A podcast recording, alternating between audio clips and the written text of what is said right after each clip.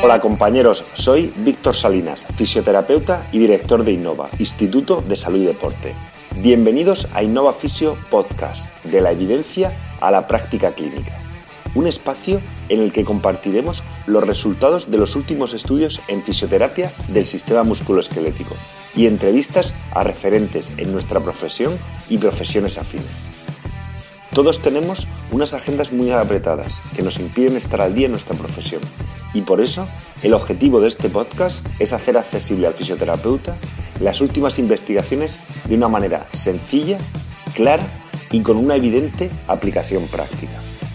Estar al día en tu profesión está a tu alcance. ¡Comenzamos! Hola compañeros, bienvenidos a un nuevo episodio de Innova Fisio Podcast. En el capítulo de hoy hablaremos sobre los ejercicios, los programas de ejercicios dirigidos al tratamiento del síndrome de dolor femoropatelar. Una revisión sistemática para observar si los programas se adecúan al mecanismo lesional, publicada por Dischavi y colaboradores en el Journal of Sports Science and Medicine in Sport en 2020. Este artículo resulta de gran importancia, porque a pesar de que aborda un tema que hemos comentado en numerosos capítulos anteriores, como es el síndrome de dolor femoropatelar, tiene una importancia por su análisis de los programas de rehabilitación de esta patología y que probablemente pueda ser extrapolable a otras muchas rehabilitaciones del sistema musculoesquelético. El síndrome de dolor femoropatelar tiene una incidencia en la población muy elevada, hasta un 20 o un 25% en poblaciones activas, y tiene una afectación mayor en mujeres que en hombres. De hecho, casi dos tercios de los corredores con síndrome de dolor femoropatelar son mujeres.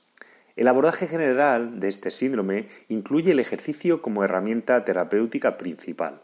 y las intervenciones están destinadas al fortalecimiento de la musculatura de la rodilla, históricamente, y posteriormente han progresado hasta la incorporación de ejercicios de control proximal de la cadera y de la pelvis. Aunque existen estudios randomizados controlados que indican que la rehabilitación proximal obtiene muy buenos resultados a corto plazo, tanto en la mejora del dolor como en la mejora de la función, tenemos que saber que los resultados a largo plazo no son tan buenos. Y además sabemos que hasta un 50% de los pacientes afectados de esta patología a los 5 u 8 años tienen problemas y un alto porcentaje de todos los pacientes siempre refieren tener dolores residuales y cierta disfunción a la hora de realizar diversas actividades funcionales. Aunque sabemos que la etiología de este síndrome es compleja, hay un factor asociado fundamental al pronóstico a largo plazo, que sería una falta de consenso en relación a cuál es el régimen ideal de ejercicio. Numerosos autores promueven la importancia de ejercicios a nivel proximal, con fortalecimiento de la cadera, mientras que otros hablan de ejercicios más dinámicos e inespecíficos. Probablemente ambos extremos estén equivocados, puesto que ninguno de ellos puede abordar el principal problema fundamental a nivel biomecánico asociado a esta patología, como es el exceso de rotación interna del fémur, en particular en actividades de alta carga y actividades unipodales. Una rehabilitación óptima requiere un abordaje específico de las tareas necesarias para progresar de manera específica, utilizando los principios óptimos de sobrecarga durante el proceso de rehabilitación. Sería por tanto entendible que estos programas de rehabilitación enfocados a esta patología pudieran abordar los déficits en fuerza isométrica, la capacidad de desarrollar fuerza de manera más rápida, como es el Rate of Force Development, y la capacidad de aumentar el nivel de activación de la musculatura y también de exponer a los pacientes a las condiciones a las que van a ver sometidos durante los procesos dolorosos y funcionales en esta patología, como sería el apoyo unipodal, el control excéntrico de la cadera, de la cadera las perturbaciones externas en los diferentes planos de movimiento y en concreto en el eje Z como veremos posteriormente. A pesar de los numerosos estudios y revisiones que existen en la literatura, ninguno especifica los programas de rehabilitación. Por tanto, el principal objetivo de esta revisión sistemática es analizar los contenidos de los programas que se implementan en el tratamiento del síndrome de dolor femoropatelar. examinando por un lado la calidad de estos programas y tratando por otro lado de cuantificar también qué ejercicios se incorporan para eh, las tareas específicas de rehabilitación y si están enfocados a la fisiopatología del problema. Como pueden ser el apoyo unipodal, el control excéntrico de la cadera y el control rotacional en concreto del eje Z, como hemos mencionado anteriormente. Se realizó una revisión sistemática en las principales bases de datos existentes en la actualidad, como SpotMed, Medline, Pedro y SportDiscos. Y fue una revisión que se realizó en marzo de 2020 y se utilizaron las palabras clave rodilla, cadera, síndrome de dolor femoropatelar, programa de rehabilitación y fuerza. Los criterios de inclusión sería que los autores describían los ejercicios que eran prescritos en relación al tratamiento del problema femoropatelar y que estuviera enfocado en el tratamiento de la cadera y la musculatura lumbopélvica que los sujetos estuvieran diagnosticados con síndrome de dolor femoropatelar y que fuesen estudios randomizados controlados utilizando al menos uno de los grupos fortalecimiento de la cadera. Como muchísimo, ejercicios enfocados a la cadera también tienen eh, un enfoque en la fuerza del cuádriceps de manera simultánea, como podría ser la sentadilla a una pierna y el step up, estos ejercicios también estuvieron incluidos dentro de la investigación.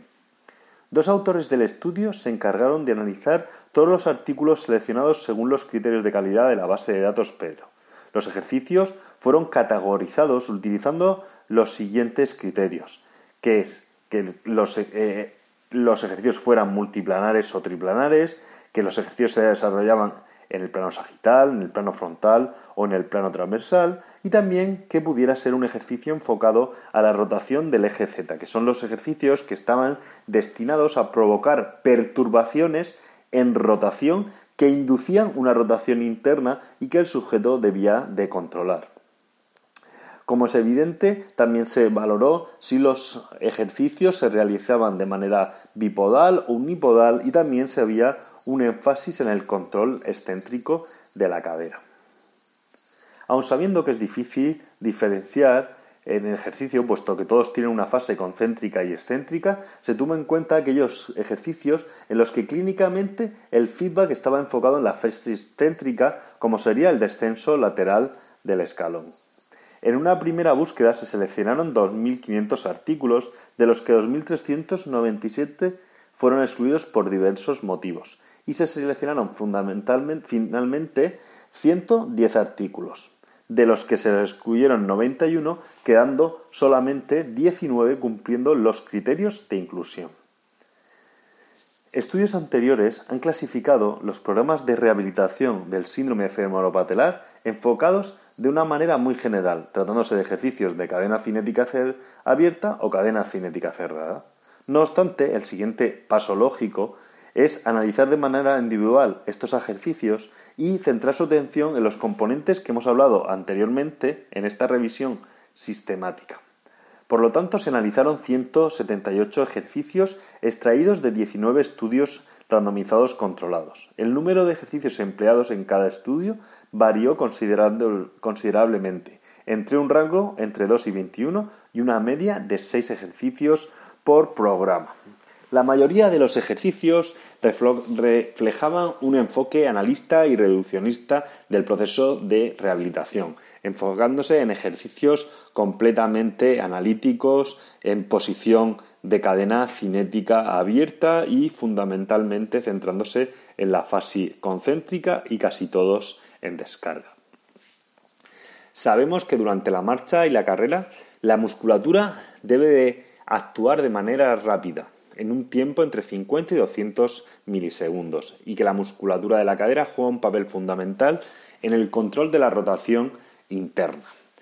del fémur. Una debilidad o un déficit de activación de la musculatura de la cadera y la pelvis es común en los problemas de dolor femoropatelar y podría contribuir con esa rotación interna excesiva del fémur durante las cargas unipodales. Las mujeres con síndrome de dolor femoropatelar demuestran en general una fuerza menor del miembro inferior y sobre todo un déficit en la activación de la musculatura de cadera y rodilla. Dicho esto, resultaría evidente que la rehabilitación incluyera ejercicios de control de la musculatura proximal, pero fundamentalmente deben ser ejercicios que tengan un, foco específico en el control de la musculatura con la velocidad de contracción más rápida de lo habitual y con un control esténtico tanto de los glúteos como de la musculatura profunda lateral de la cadera como son el complejo rotador externo. Sin embargo, esta revisión muestra que la mayoría de los ejercicios que se destinan a el tratamiento del síndrome de dolor femoropatelar son ejercicios de cadena cinética abierta, en fase concéntrica y casi siempre enfocado en el plano sagital algunos en el plano frontal y los que menos en el plano transversal. Aunque los ejercicios de cadena cinética abierta y ejercicios concéntricos representan una parte importante en los procesos de rehabilitación, estos tienen que ver fundamentalmente en las primeras fases del manejo de estas patologías, y no tiene sentido abordar esta patología multibacterial tan compleja sin progresar en la rehabilitación de estos pacientes. Necesitamos desarrollar programas que aumenten no solo la fuerza, sino la potencia y el control neuromuscular en los tres planos de movimiento. Un control neuromuscular global que permita el control de la caída pélvica, de la aducción femoral y de la rotación interna del fémur. Es imprescindible que un programa de rehabilitación del síndrome de dolor femoropatelar incluya un programa de activación adecuado de toda la musculatura de la pelvis y la cadera. De hecho, todos los programas deberían tener progresiones adecuadas para mejorar estas capacidades y huir de programas de ejercicio estándar en los que fundamentalmente, se trabaja en supino o en decúbito lateral y de manera aislada. Manipulando más variables como la velocidad, la potencia, el control de la musculatura, el síndrome de dolor femoropatelar puede ser abordado con desafíos más importantes para los pacientes, una mayor adherencia y una mejor recuperación de los déficits que aparecen en esta patología. Aunque existe numerosa evidencia de los resultados positivos de dolor femoropatelar con los programas clásicos de rehabilitación, debemos de tener en cuenta que se trata de resultados a corto plazo y que a medio y largo plazo los resultados son peores, puesto que no abordan las características importantes de la fisiopatología del problema.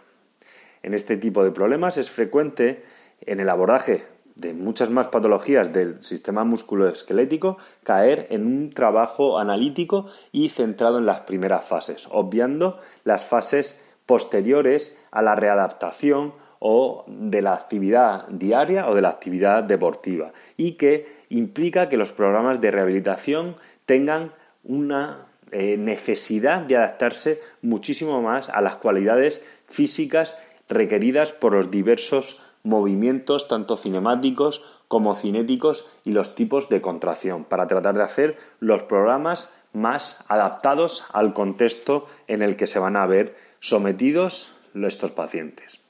Esta revisión sistemática concluye que la evidencia existente en la actualidad indica que el abordaje del síndrome de dolor femoropatelar se realiza mediante programas demasiado analíticos y simplistas. Y aunque estos pueden tener resultados a corto plazo, asegura que no vamos a poder progresar y mejorar la funcionalidad y el dolor de estos pacientes a largo plazo, puesto que los programas no abordan los déficits fundamentales que tienen estos pacientes. Como fisioterapeutas encargados de la rehabilitación del sistema musculoesquelético, debemos reflexionar sobre las progresiones, las exigencias y el nivel al que debemos y queremos someter a nuestros pacientes durante los procesos de rehabilitación, pues todavía la experiencia nos dice que nuestros programas suelen ser bastante analíticos y simplistas y los resultados pueden verse comprometidos a medio y largo plazo en numerosas patologías del sistema musculoesquelético. Si te ha gustado el podcast, suscríbete en la app o plataforma que utilices normalmente para escuchar tus podcasts. Te agradezco dejes una review, una valoración o un comentario con tu opinión. Cualquier crítica constructiva, sugerencia o idea para mejorar serán bienvenidas.